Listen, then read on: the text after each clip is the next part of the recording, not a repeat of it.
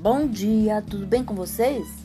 Hoje é 11 de novembro de 2020 e eu desejo um lindo dia cheio de coisinhas de fazer sorrir.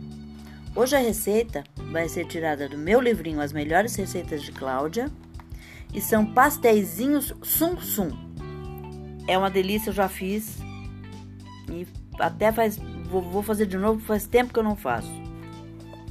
Os ingredientes para massa são 4 xícaras e meias de farinha de trigo, 2 colheres de chá de fermento em pó, meia colher de chá de bicarbonato de sódio, meia colher de chá de sal, 4 ovos, 3 quartos de xícara de açúcar, 4 colheres de sopa de água, casca ralada de um limão.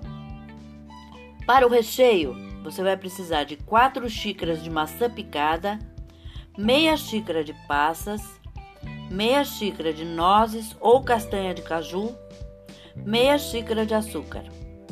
Para a calda, uma xícara e meia de mel, uma colher de chá de gengibre em pó, isso é facultativo, só se você quiser, uma xícara de açúcar, uma xícara de água e coco ralado. Modo de fazer: misture todos os ingredientes da massa e abra bem fino. Corte em quadrados pequenos de aproximadamente 5 centímetros. Misture todos os ingredientes do recheio e coloque uma colher de chá de recheio sobre cada quadrado. Levante as quatro extremidades do quadrado e junte fechando bem deixando, entretanto, os lados abertos.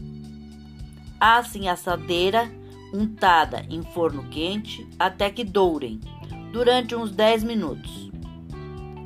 Ferva o mel, o gengibre, o açúcar e a água e coloque os pastéisinhos assados na calda em fervura.